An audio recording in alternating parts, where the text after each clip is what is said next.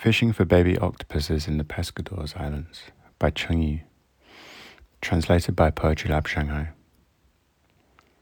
I untie your watch strap, so bright, a chrysalis, like you talking to me, as the car races through the tunnel beneath the mountain, cooling down section by section, on the road shrouded in the smell of pines, a smoking room of emotions, the shadow of a smoking demon to invent the scenario of a hidden plot that allows one to hide reminds one of the swaying clouds, the landlocked sea that keeps migrating during rainy seasons, sweet goose feathers and the typewriter at the bay, perhaps saluting in the dark.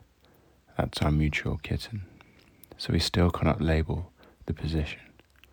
All of the sands receded in this choke. Have faith in the motherland and have faith in love. Believe me that I can take good care of you in the future. And in the fishing news tomorrow on TV, why once again compare the history with being compliant. This happens when a dangerous thing, such as following orders, is repeated too many times. You've got your proper virtues. I have a net, my unrestrained mountain forests, etc., etc.